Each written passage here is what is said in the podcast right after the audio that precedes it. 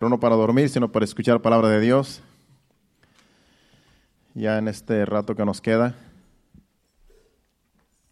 Viene una tormenta por ahí, pero creo que no va a llegar fuerte para acá, solo para, para la otra costa, ya por, para West Palm Beach, que es donde está, donde se iba a pegar un poco fuerte. Ya el gobernador dio órdenes de que evacúen algunas áreas donde hay trailas, porque sí creo que va a haber bastante lluvia para allá. Por aquí, pues, a lo mejor va a haber un poco de lluvia nada más, con poco viento, así es que no es nada de peligro, pero sí. A lo mejor mañana va a estar lloviendo, puede ser que todo el día. Para mí está mejor porque así descansaré, ya que no descansaban de que vine de México, más que el domingo. Yo sí quisiera que lloviera mañana para descansar. Pero quiero ir a, a buscar la ven que necesitamos, porque necesitamos la ven para la iglesia. Y como ando tan ocupado, pues no he tenido tiempo de ir a buscarla, pero si mañana llueve, yo sé que los dealers a lo mejor van a estar abiertos y a lo mejor sí voy a ir a buscar esa ven que necesitamos para el transporte. Vamos a la palabra de Dios. La enseñanza en esta noche se titula Padre nuestro. Y no vamos a estar hablando de la oración, vamos a estar hablando de Dios. Que Dios es nuestro Padre. Pero ese es el título, Padre nuestro, como es la oración del Padre nuestro. Y yo escribí aquí y, escribí, en esta dispersación de la gracia, todos los que estamos en Cristo tenemos el privilegio de tener a Dios como Padre. Dios es Dios, pero también es nuestro Padre, como dice Jesús en Mateo 6, 31 y 32, si lo pones en la pantalla.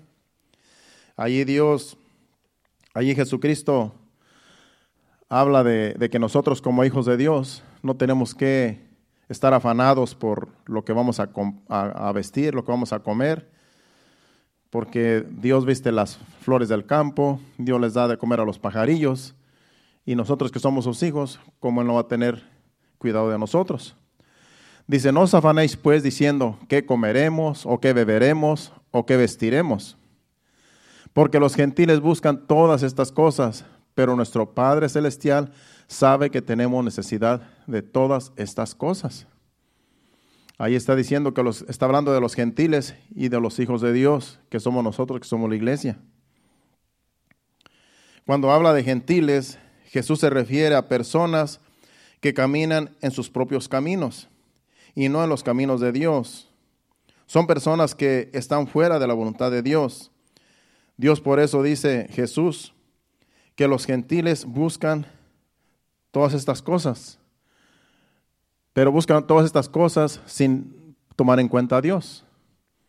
Entonces dice que el versículo 33 dice, y nos aconseja, más, más buscad primeramente el reino de Dios y su justicia, y todas estas cosas os serán añadidas. ¿Qué cosas serán añadidas? La vestimenta, el vestir, los alimentos. Todo va a ser añadido si nosotros buscamos su reino. Al decir que va a ser añadida estas cosas, quiere decir que cuando tú buscas el reino de Dios, cuando tú buscas eh, la voluntad de Dios, hacer la voluntad de Dios, te congregas, eh, vives en santidad, te apartas de la inmundicia, del pecado y vives para Dios, buscas su rostro, lees la palabra, te congregas y haces todo lo que está a tu alcance para vivir en la voluntad de Dios, tú no tienes que buscar estas cosas que buscan los gentiles, como dice Jesús. No tenemos que andar buscando lo que buscan los gentiles, porque los gentiles buscan esas cosas porque no tienen un padre. Pero como nosotros tenemos un padre, que es Dios, entonces cuando nosotros buscamos el reino de Dios y su justicia, hacemos la voluntad de Dios, las cosas van a ser añadidas sin que nosotros le pidamos, porque ya Dios sabe que tenemos necesidad de cosas que necesitamos. Y dice que esas cosas serán añadidas. Las cosas que buscan los gentiles, las cosas por lo que los gentiles se afanan por la gente que, no, busca a Dios, no busca primero el rostro de Dios, no le pide a Dios, porque para ellos Dios, saben que, es, que hay un Dios, algunos ni, ni creen, pero los que creen que hay un Dios, pero no lo tienen como Padre, porque no se entregan completamente en las manos de Dios, no aceptan a Jesucristo como único y Señor y Salvador. Por lo tanto, no vienen a ser hijos de Dios, simplemente son personas que viven en este mundo haciendo su propia voluntad. De eso habla Jesucristo, de los gentiles. Gente que no tiene un padre, que no tiene a Dios como padre. Pero nosotros tenemos a Dios como Dios, pero también como nuestro Padre. Y en las Escrituras, en el Antiguo Testamento, eh, se habla de Dios como eh, un Dios temible, un Dios eh, Jehová de los ejércitos, se le llamaba algunos, en algunos profetas, decían Jehová de los ejércitos, Dios el Todopoderoso. era Dios, pero también en algunas ocasiones algunos profetas lo, lo describían como, como, un padre. Aunque otros profetas, por ejemplo el profeta Oseas, lo describía, lo describe como, como un esposo para, para, para Israel.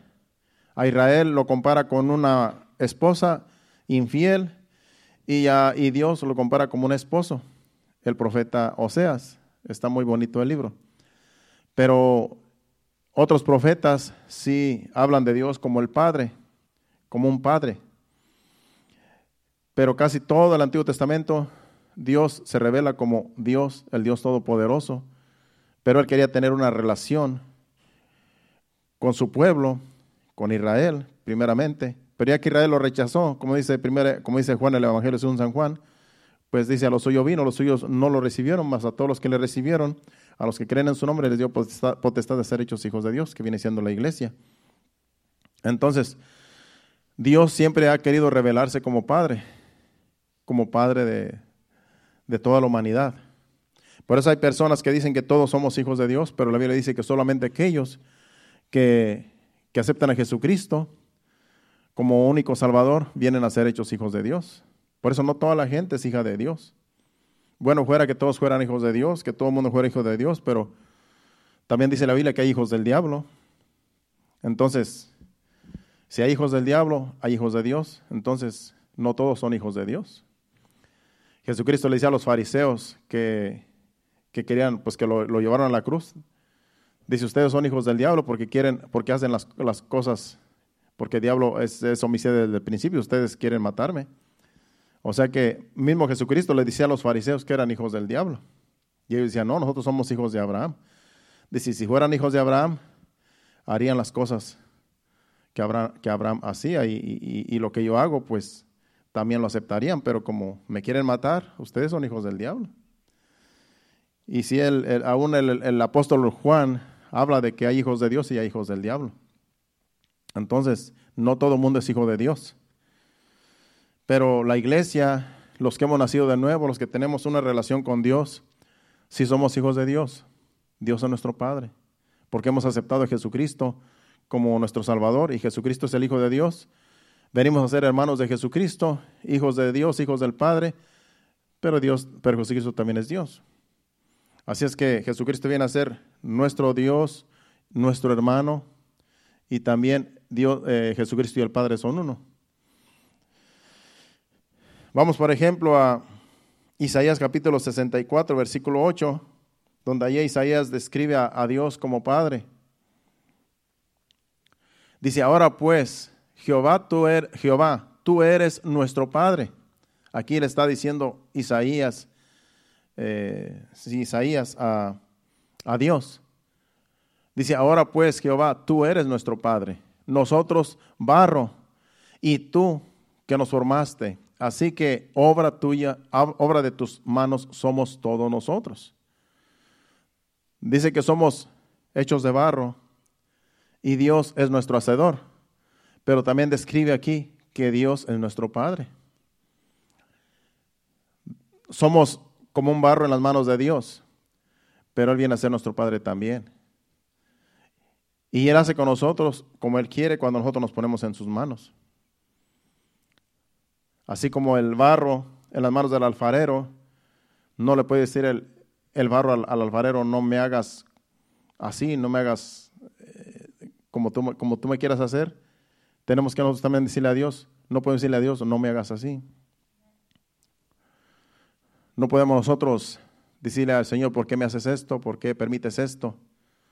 Imagínense que el hermano, pues, que estaba, el hermano Alfonso, que ha hecho, se hubiera enojado con Dios, ¿por qué estoy aquí? Es una injusticia yo estar aquí en este lugar. Pero él sabía que era un procedimiento, entonces pues ahora está, ahora pasó el procedimiento. Y así también nosotros cuando pasamos algún momento difícil, no podemos decirle a Dios, ¿por qué, por qué tú permites esto? ¿Por qué no me sacas de este problema? ¿Por qué no me sacas de esta situación si yo soy tu hijo? ¿Por qué no podemos nosotros reclamarle a Dios cosas que estamos pasando que a lo mejor son pruebas para nosotros salir aprobados? Por eso no podemos nosotros renegar de todo lo que nos pase. No podemos nosotros eh, claudicar de Dios cuando estamos pasando un procedimiento, a lo mejor es una prueba que Dios ha permitido en nuestras vidas, porque somos el barro en sus manos. Entonces, pero también somos hijos de Dios, somos sus hijos, como dice ese versículo. Si vamos al versículo, al capítulo 63 de ese mismo libro de Isaías y versículo 16, ahí también habla, ahí también eh, compara a Dios como un padre. Dice, pero tú eres nuestro padre, si bien Abraham nos ignora e Israel no nos conoce, tú, oh Jehová, eres nuestro Padre, nuestro Redentor, perpetuo es tu nombre. Aquí está describiendo también un padre. Dice, si Israel, si Jacob nos, dice, si, si, si bien Abraham nos ignora, el padre Abraham es el padre de la fe, e Israel no nos conoce, o sea, Israel que viene siendo Jacob, tú, oh Jehová, eres nuestro padre aunque el hombre no nos reconozca, aunque el hombre no nos reconozca como, hablando en este caso como Abraham y, Israel, que viene siendo Jacob, aunque ellos no nos reconozcan, tú eres nuestro Padre, Dios. Así nosotros también. Aunque a veces nuestros familiares nos rechacen, nos ignoren, mm, nos, nos vean mal, pero tenemos un Padre. Tenemos un Padre que Él tiene cuidado de nosotros. A veces como hijos de Dios, nuestros familiares se molestan porque pues hemos cambiado de, como dicen ellos, de religión. Pero es porque tenemos un Padre ahora. Nunca vamos a estar huérfanos. Siempre vamos a tener un Padre en, en Dios. Aunque estemos huérfanos, aunque hayamos perdido nuestros padres, pero siempre vamos a tener un Padre en Dios cuando nosotros somos hijos de Dios, mientras andemos en sus caminos. O sea que no estamos huérfanos. Tenemos a quien pedirle, tenemos a quien clamar. Yo acabo de perder a mi padre, pero pues tengo a mi Padre Celestial también. Mientras tuve a mi papá, pues lo respetaba como mi padre, porque mi padre me engendró. Pero cuando vine a Cristo, tengo un Padre eterno. Falló mi, faltó mi papá, tengo un Padre eterno todavía. Y cada uno de nosotros, aunque, aunque fallezcan nuestros padres, tenemos un Padre eterno que siempre va a estar, no nos va a ignorar. Siempre va a estar cuidando de nosotros. Siempre va a poner cuidado de nosotros, como sus hijos. Entonces hay que honrarlo, hay que servirle, hay que bendecirle, porque Él sí es fiel. Él sí es fiel no como nosotros. Nosotros somos infieles, pero Él siempre va a ser fiel. Nosotros como padres también tenemos hijos y pues también les fallamos a nuestros hijos, pero Dios no nos va a fallar a nadie, ni a nosotros ni a nuestros hijos. Nosotros somos imperfectos como padres, los que tenemos hijos, y podemos fallar de muchas formas, podemos a lo mejor no cumplirles algún antojo a nuestros hijos, pero nuestro Padre siempre va a tener cuidado tanto de ellos como de nosotros, porque Él sí es fiel. Él nunca nos va a fallar, nunca nos va a abandonar. Él siempre va a estar con nosotros. O sea que nunca vamos a estar desamparados con Dios, con nuestro Dios, con nuestro Padre. Salmo 68, 5, hablando de Dios como Padre. Dice, Padre de huérfanos y defensor de viudas, es Dios en su, santo, en su santa morada. Aquí está hablando de viudas y está hablando de huérfanos. Dice que Él es padre de huérfanos.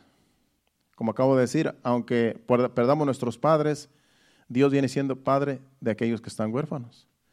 Y la Biblia dice que Dios tiene cuidado de los huérfanos y de las viudas. Siempre en, todo, en toda la palabra dice Dios que Él tiene cuidado de, de los huérfanos y de las viudas. Pero también dice en su palabra que también nosotros tenemos que tener cuidado de, los huérfanos y de las viudas, que si podemos ¿verdad? ayudarles y visitarlos, que hay que hacerlo porque también de eso se agrada a Dios, de, de ver por los huérfanos y ver por las viudas. Pero Dios está al tanto de sus necesidades. Dios siempre, nuestro Padre siempre va a estar al cuidado de nosotros, como un verdadero Padre. Siempre va a ver por nuestras necesidades. Si estamos tristes, Él nos va a consolar. Si estamos afligidos, Él va a venir también a traernos consuelo, a traernos paz, a traernos gozo, porque Él sabe cómo nos sentimos.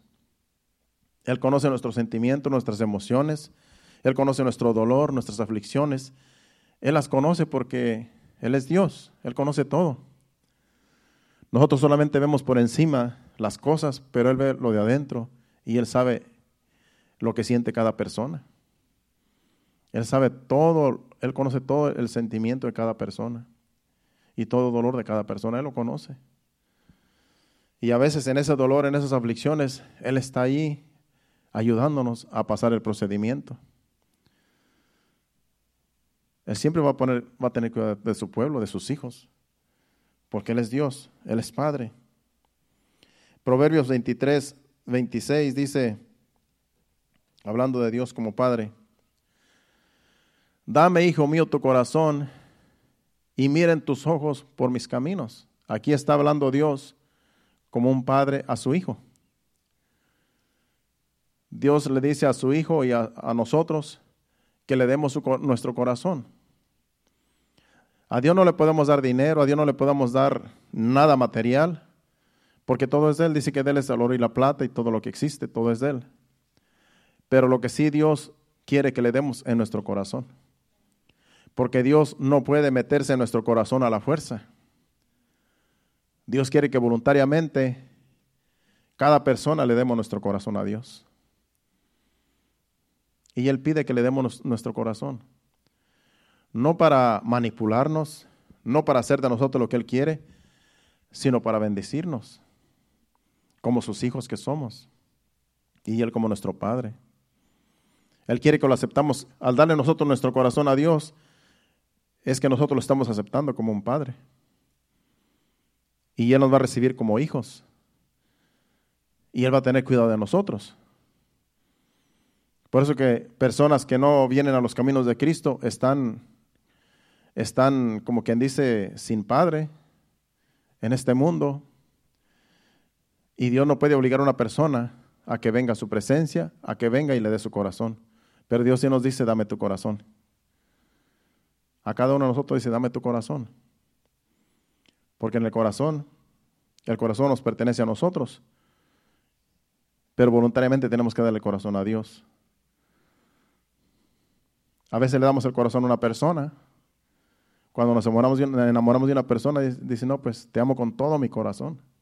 ¿Verdad? Son las frases que decimos. Y algunos dicen, algunos dicen, te adoro, cuando solamente a Dios hay que adorar. Pero son, expresiones pues, que uno quiere expresar lo que hay en el corazón y dice, te amo con todo mi corazón, con todo mi alma. En otras palabras, no hay amor para otra persona más que para ti. Entonces, la Biblia dice que hay que amar a Dios sobre todas las cosas. Entonces nosotros no podemos decir a una persona, te amo con todo mi corazón, porque entonces, ¿qué le vamos a dar a Dios? A Dios hay que amarlo con todo el corazón. A las personas hay que amarlas por lo que son. A la esposa, al esposo, a, los hermanos, a la iglesia. Hay que amarnos los unos a los otros con amor fraternal. Pero a Dios se le da el corazón completamente. Mi corazón es tuyo y Señor, yo soy tuyo. Haz de mí lo que tú quieras. Y la Biblia dice que Dios derrama su corazón en nuestros corazones para que nosotros también podamos amar. Así es que Dios es el, de Dios viene todo, Dios es la fuente de todo. Pero lo que dice, dame tu corazón. Porque nuestras, nuestra vida en las manos de Dios está mejor que, que en cualquier otro lugar. Tú te pones en las manos de Dios y tu vida, tu alma está segura. Tú vas para el cielo, tu alma no se pierde. El día que te vayas de este mundo, te vas con Dios. porque tú estás, porque tú ya le diste tu corazón a Dios. Tú ya le diste tu vida, tu corazón y todo tu ser. Todo le pertenece a Dios. Entonces ya en las manos de Dios nada se pierde. Es por eso que vivimos confiados. Cuando le servimos a Dios vivimos confiados. Al menos yo, yo vivo confiado en Dios. Porque yo sé que ya mi vida no me pertenece. Ya mi vida le pertenece a Dios. Y el día que parta de este mundo, me voy con Dios. No sé cuándo. Esa es mi confianza. Tarde o temprano, yo estoy confiado de que pues me voy con el Señor, porque ya mi vida le pertenece a Dios. Yo le di mi corazón a Dios hace muchos años. Y no me arrepiento porque me ha ido mejor que antes. Antes que, antes que le diera mi corazón a Cristo, vivía con mucho temor, vivía con mucho miedo, vivía con mucha incertidumbre porque no sabía qué iba a hacer de mi vida. No sabía qué iba a pasar. No sabía por dónde vivir mi alma si moría. Porque no conocía de la Biblia, no conocía que, que Jesucristo dio su vida por mí. Ahora no, ahora duermo sin temor. Donde quiera que ando, ando sin temor. Me duermo sin temor, porque sé, que estoy en las manos de Dios. Y así debemos ser todos los que somos hijos de Dios. No debe de, haber temor en nosotros de que si algo pasa, porque Dios es nuestro Padre y Él tiene cuidado de nosotros. Y si pasa algo, todo va a obrar para bien, como dice la Biblia, todo va a obrar para bien para todo aquel que ama a Dios. Así es que Estamos bien en las manos de Dios, pero Dios quiere que dice, Dios, quiere que le demos nuestro corazón completamente a Él. Mateo capítulo 7, versículo 9 al 11. Aquí habla de que habla de un padre natural y de un hijo natural y también compara a un padre natural con Dios que en realidad no se compara. Dice, ¿qué hombre hay de vosotros que si su hijo le pide pan, le dará una piedra? ¿O si le pide un pescado, le dará una serpiente? Pues si vosotros, siendo malos, sabéis dar buenas dádivas a vuestros hijos, cuanto más vuestro Padre que está en los cielos dará buenas cosas a los que se lo pidan, a los que le pidan. Si nosotros, como padres, que tenemos a nuestros hijos, quisiéramos darle buenas cosas a nuestros hijos. Quisiéramos darle de lo mejor a nuestros hijos. Quisiéramos darle toda cosa buena a nuestros hijos. No le vamos a dar una cosa ni de broma a nuestros hijos, como dice allí. ¿Acaso si te pide un si te pide un pan no le vas a dar una piedra? Si te pide un huevo no le vas a dar una serpiente un escorpión. Y eso que somos malos, como dice ahí. Si nosotros que somos malos no le damos a nuestros hijos cosas malas, cuanto menos nuestro Padre, con más razón nuestro Padre nos va a dar a nosotros, ¿verdad? Buenas cosas a aquellos que les pidan. Es una, una comparación de un Padre natural y Dios como nuestro Padre, pero Dios siempre nos va a dar buenas cosas.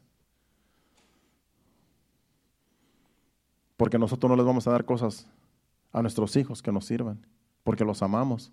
Pero Dios los ama más que a nosotros mismos, a nuestros hijos, porque el amor de Dios es incomparable.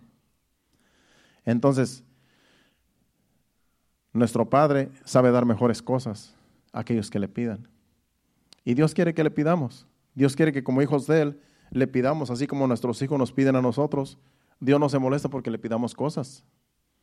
Por eso dice allí que con más razón Dios, Dios va a darnos buenas cosas a aquellos que le pidamos. Yo casi no le pido cosas a Dios. Yo casi siempre oro que Dios bendiga a cada persona.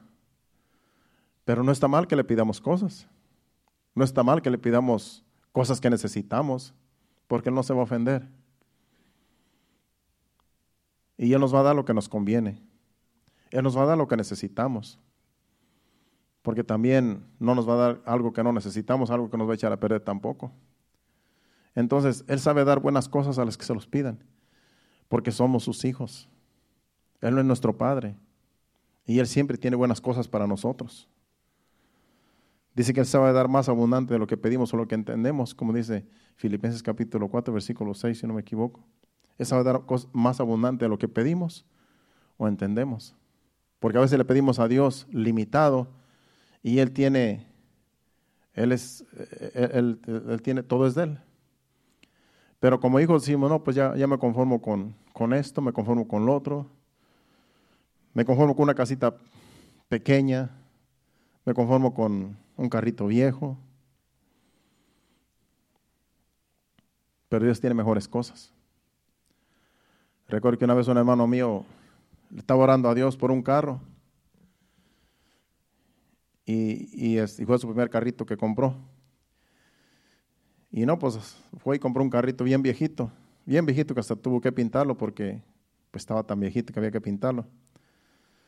Y después dice, bueno, ¿por qué no le pide algo mejor? Dice, mira qué, cacharrito traigo, dice, pero es que yo tuve la culpa porque no le di algo, no le pide a Dios algo mejor. Porque Dios, pues, este, también a veces nos complace, pero Él tiene cosas buenas para nosotros. Él tiene lo mejor para nosotros. Pero también no vamos a exigirle. No vamos a decirle a Dios, bueno, como soy tu hijo, ahora yo quiero de lo mejor. Porque también eso es exigirle a Dios. Dios nos da lo que necesitamos. Dios nos da más abundante de lo que pedimos, pero es conforme a su voluntad, no conforme a nuestros caprichos. Porque ya mucha gente se ha, se ha este, ido a los extremos de que como hijos, somos hijos de Dios, a Dios hay que pedirle de, lo mejor y si no nos lo da, ¿acaso nos vamos a enojar? No, Él es nuestro Padre y Él, es, Él sabe lo que nos conviene, Él sabe lo que necesitamos y no vamos a exigirle a Dios lo que, lo que queremos porque Él sabe lo que necesitamos y Él sabe lo que nos conviene. Simplemente, Señor, bendice mi vida, bendice mi familia, bendice mis hermanos, bendice la iglesia, como tú quieras bendecirnos pero Él sabe dar más abundante de lo que pedimos. Eso es lo que dice la Biblia.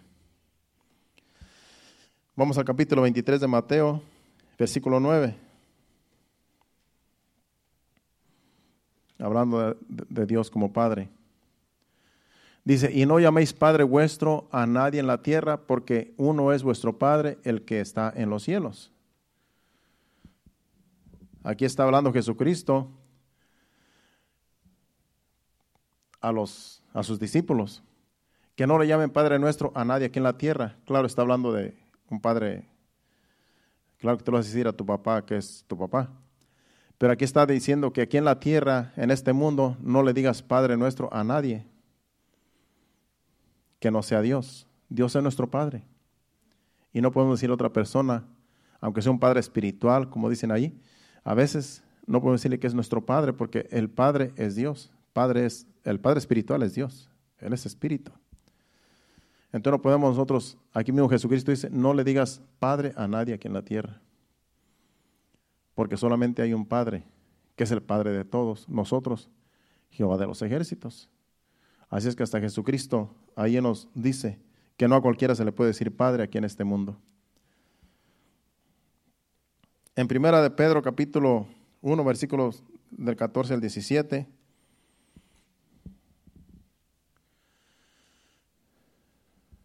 dice,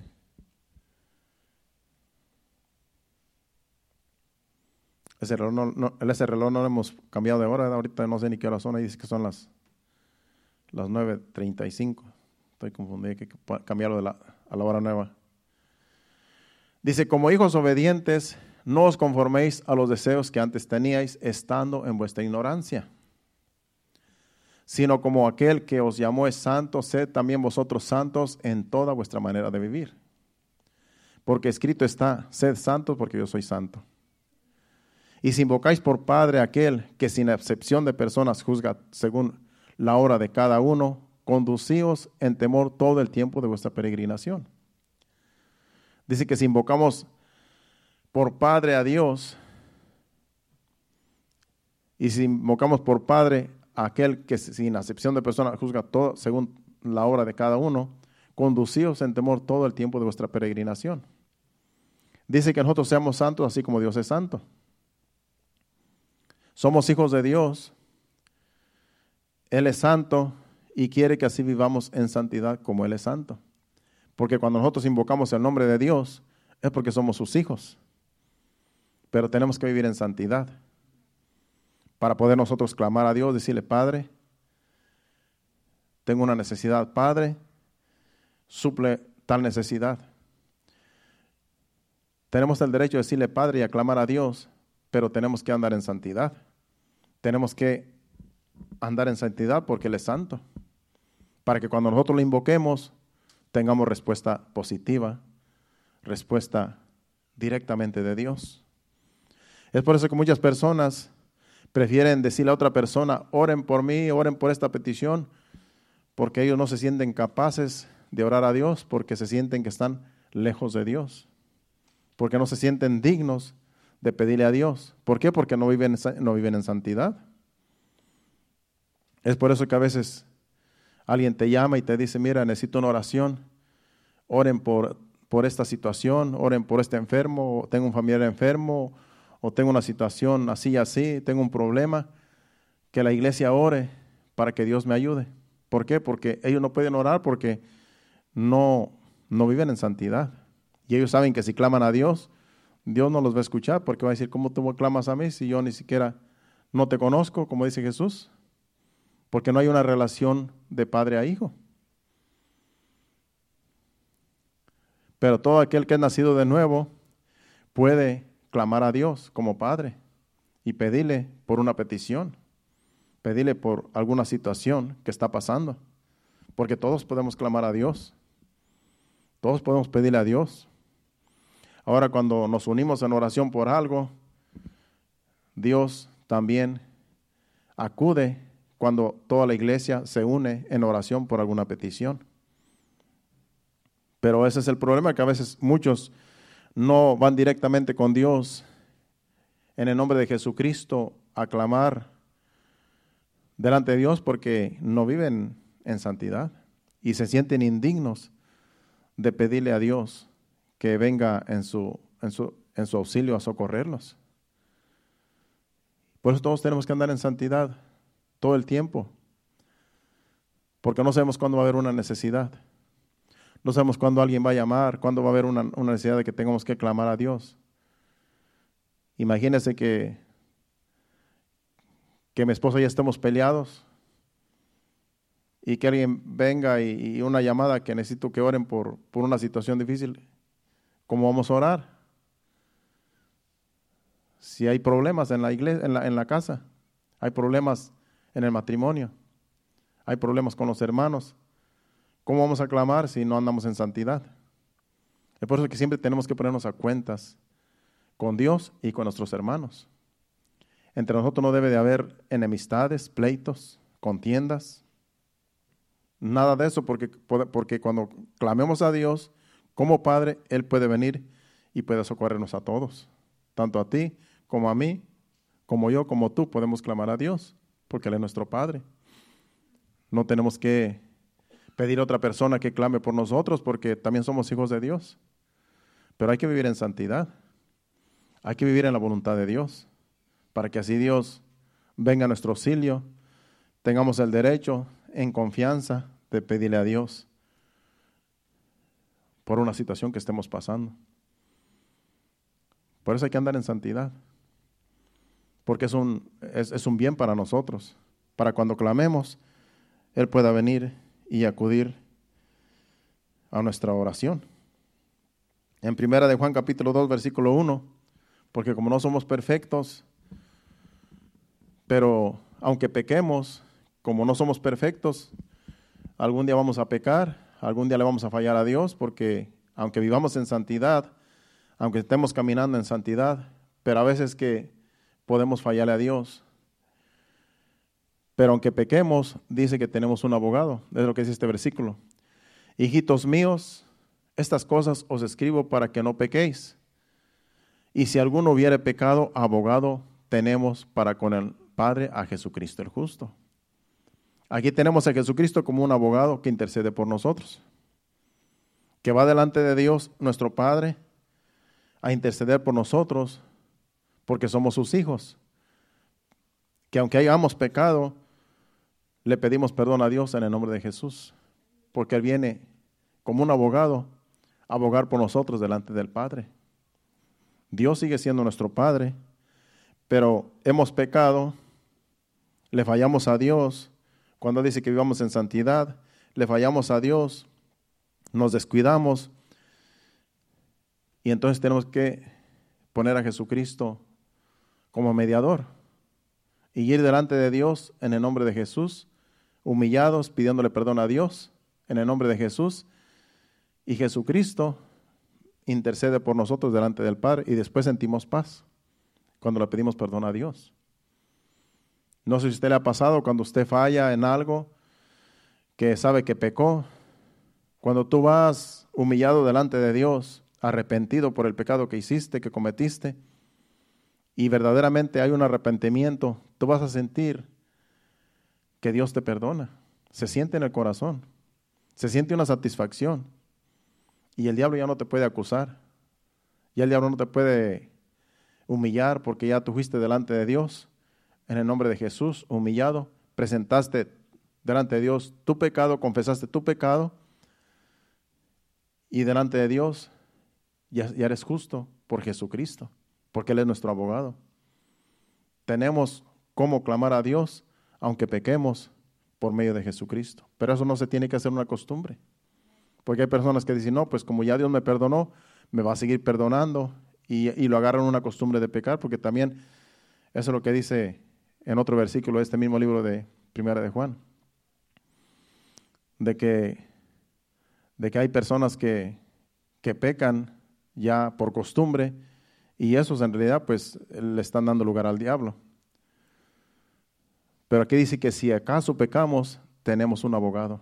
Que si acaso le fallamos a Dios en este caminar de santidad, que podemos ir delante de Dios a pedirle perdón por medio de Jesucristo.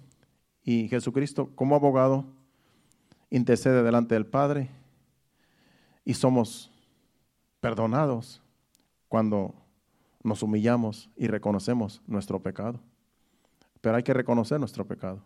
Hay que reconocer de que en realidad, Señor, te fallé. Perdóname. En el nombre de Jesús, me humillo. Te pido perdón y sentimos ese, ese perdón de Dios. Él sigue siendo nuestro Padre, aunque le hayamos fallado. Por último, vamos a segunda de Juan capítulo 1, versículo 9. Segunda de Juan, solamente es un capítulo. Y vamos al versículo 9. Dice, cualquiera que se extravía y no persevera en la doctrina de Cristo, no tiene a Dios. El que persevera en la doctrina de Cristo, ese sí tiene al Padre y al Hijo. Hay personas, según aquí está diciendo este versículo, que hay personas que se extravían siendo hijos de Dios. Por eso dice cualquiera que se extravía y no persevera en la doctrina de Cristo.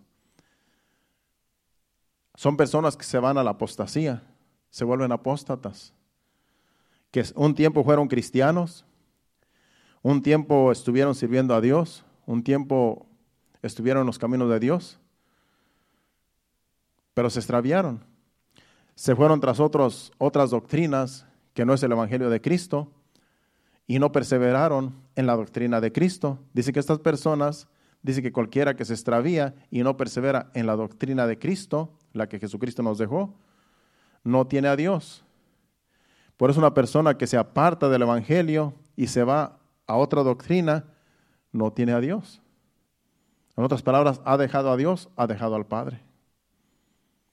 Como estaba contándolo ya, el, cuando fue el domingo, un hermano que, que hay un, un, un uno que era pues un evangélico que era muy famoso, que conocía mucho de la Biblia y pues siempre tenía su, tenía su página, ¿verdad? Donde él siempre traía mensajes bíblicos. Muy, muy, muy reconocido. Pero hace poco se, se volvió, se dejó la doctrina del Evangelio se extravió, como dice ahí, se extravió. Y entonces ya no tiene a Dios. Porque ahora está enseñando otra doctrina que no es el Evangelio.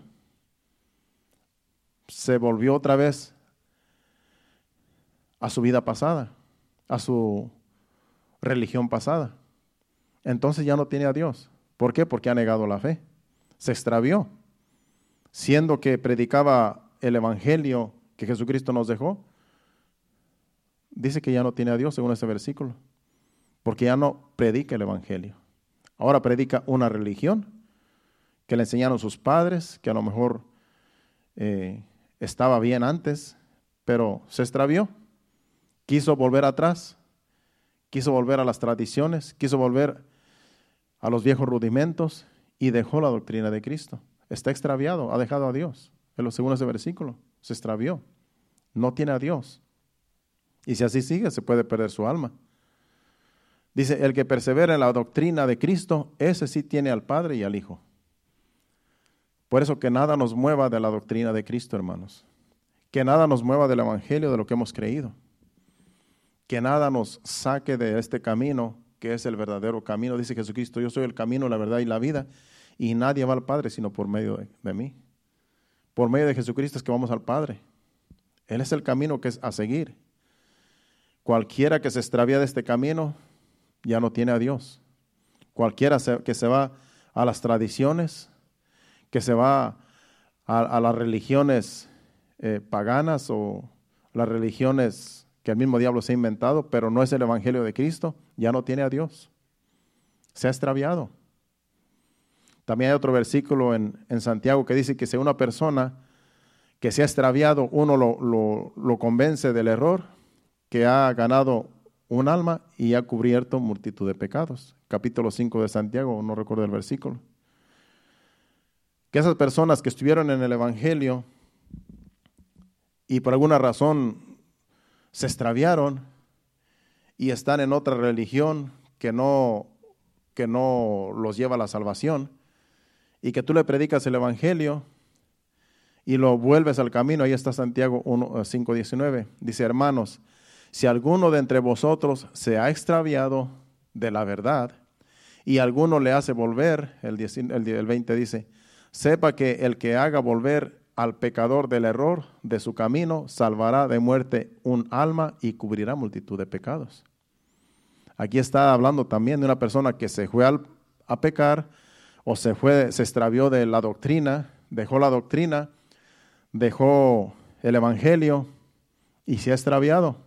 Pero alguien que lo hace volver del error, dice que cubrirá que, salvará de, muerte un alma y cubrirá multitud, de pecados. O sea que aunque estén extraviadas esas personas que están erradas del Evangelio, alguien los puede volver al camino. Alguien les puede decir, mira, tú estás mal. Empezaste bien, ahora ya te volviste atrás, dejaste el Evangelio, te estás perdiendo, te vas a perder. Y por medio de estos versículos uno los puede hacer volver al camino de la verdad. Para eso está la Biblia. Para eso están estos versículos, para que uno le diga, mira, en este versículo dice así y así, que tú te has extraviado, porque antes tú predicabas el Evangelio y ahora te volviste a una religión vana. Pero la palabra de Dios dice que vuelve otra vez al camino, que es Jesucristo, para que sea salvo. Y puede ser que, que vuelvan otra vez al Evangelio y salvará de muerte un alma y cubrirá multitud de pecados, porque se pueden perder si siguen así. Solamente el Evangelio de Cristo salva, hermanos. No hay otro Evangelio, no hay otra religión que salve, solamente el Evangelio de Cristo es el único que salva. Muchas religiones hay en el mundo, muchos libros, muchas sectas, de todo hay en este mundo, pero el único que salva es Jesucristo, el Evangelio que Él nos dejó. Así es que estamos en el Evangelio, estamos en el camino correcto. Dios Padre, Jesucristo nuestro Salvador, nuestro Señor, el Espíritu Santo está con nosotros, convenciéndonos de, convenciéndonos de pecado, de justicia y de, juicio, nos consuela, el Espíritu Santo nos, nos, nos dirige y este es el Evangelio, hermanos. Estamos seguros dónde estamos parados. Nadie nos puede confundir. Nadie nos puede venir a decir ustedes están mal, ustedes están en, un, en, un, en una religión eh, que no lleva a Dios. No, estamos en el camino correcto. No somos religiosos, somos hijos de Dios.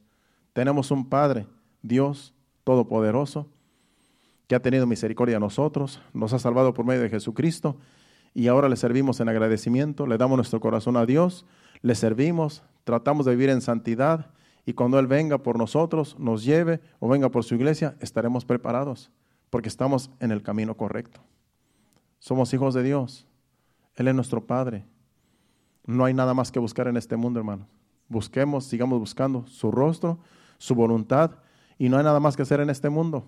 El, el mundo se está, va de mal en peor, hay mucha maldad, hay mucha violencia en todo el mundo, y solamente Dios es el único que como Padre nos puede ayudar para vivir los últimos tiempos que, estamos viviendo hasta que Él venga, porque las cosas no se van a poner mejor, las cosas se van a seguir poniendo peor y hay que estar preparados, pero tenemos que seguir en este camino que Él nos ha dejado. Jesucristo, el camino, la verdad y la vida. Nadie va al Padre sino por medio de Jesucristo, hermanos. Pongámonos de pie, le damos gracias a Dios por su palabra.